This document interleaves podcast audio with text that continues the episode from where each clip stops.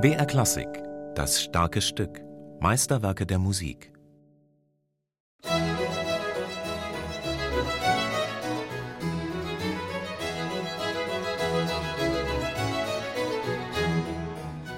Die Tafelmusik ist jetzt, was das Inhaltliche anbelangt, aber auch was den geistigen Überbau anbetrifft, sicherlich eines der Spitzenstücke der deutschen Musik. Und ich finde, dass es wirklich also irgendwo ins Repertoire zurückgeholt werden müsste.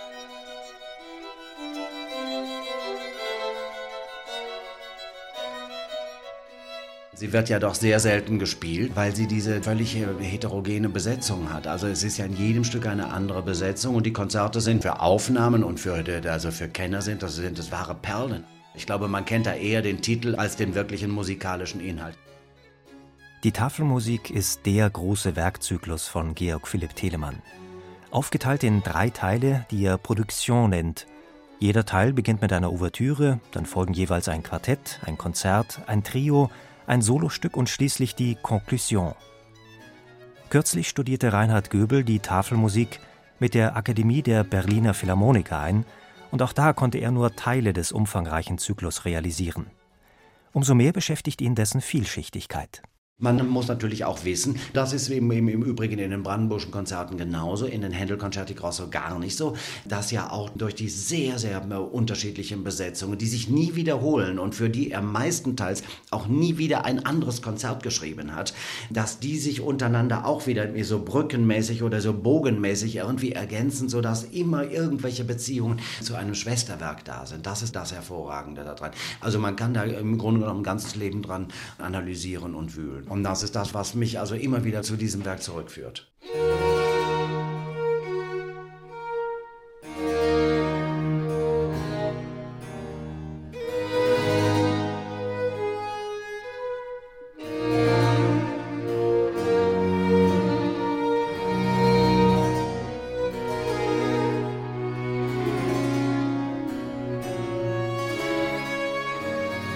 Einzigartig an diesem Werk ist auch, wie raffiniert Telemann die verschiedenen Nationalstile der Zeit miteinander verschmilzt. Recht französisch muten etwa die Ouvertüren der drei Teile an, doch ganz wie von einem Pariser Streichorchester dargeboten, klingen sie dann doch nicht. Naja, von denen hat er die Form genommen, ne? also die Ouvertüre und die Tanzsätze, die dann wieder italienisiert mit diesen Duos ausgestattet sind, mit zwei Flöten, zwei Violinen, die, was also nicht so französisch ist. Ne?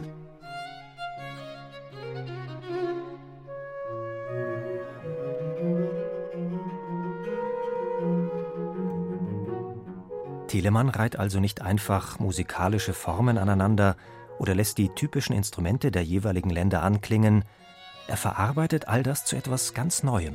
Es sind verschiedene Ebenen, die übereinander gelegt werden. Und er nimmt beispielsweise einen deutschen Besetzungstypus und macht damit ein französisches Quatuor. Er nimmt einen französischen Besetzungstypus und macht damit eine neue Sinfonia Concertante. Das darf, sollte man eben auch wissen, also dass das Konzert aus der ersten Tafel Musik, Flöte, Geige, Violoncello gar nicht so richtig ein Konzert ist, sondern eigentlich die Geburt der Sinfonia Concertante. Also wo ein sehr stark beteiligtes Orchester dabei ist.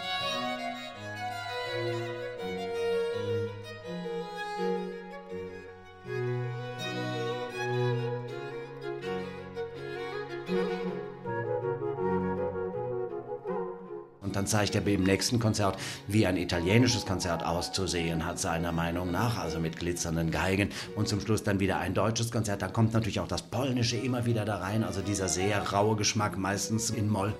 Eine Studie der musikalischen Weltläufigkeit also, dieser Zyklus. Doch der Name Musique de Table klingt so viel schlichter, als habe Telemann diese Musik zur Unterhaltung beim Essen geschrieben. Aber das war sicher nicht sein Anliegen.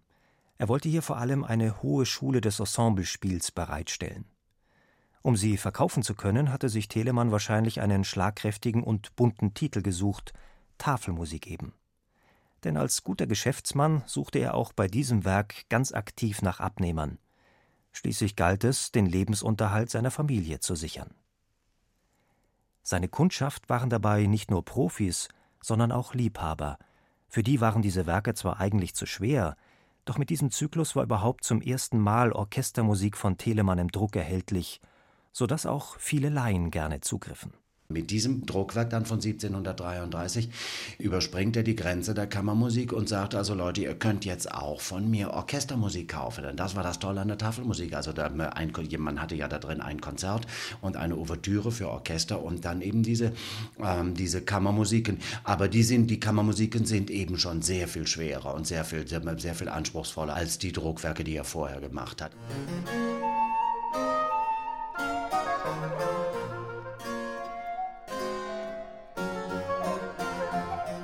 Den Originaldruck der Tafelmusik hat Reinhard Göbel im Sommer 2010 als Faksimile-Ausgabe veröffentlicht.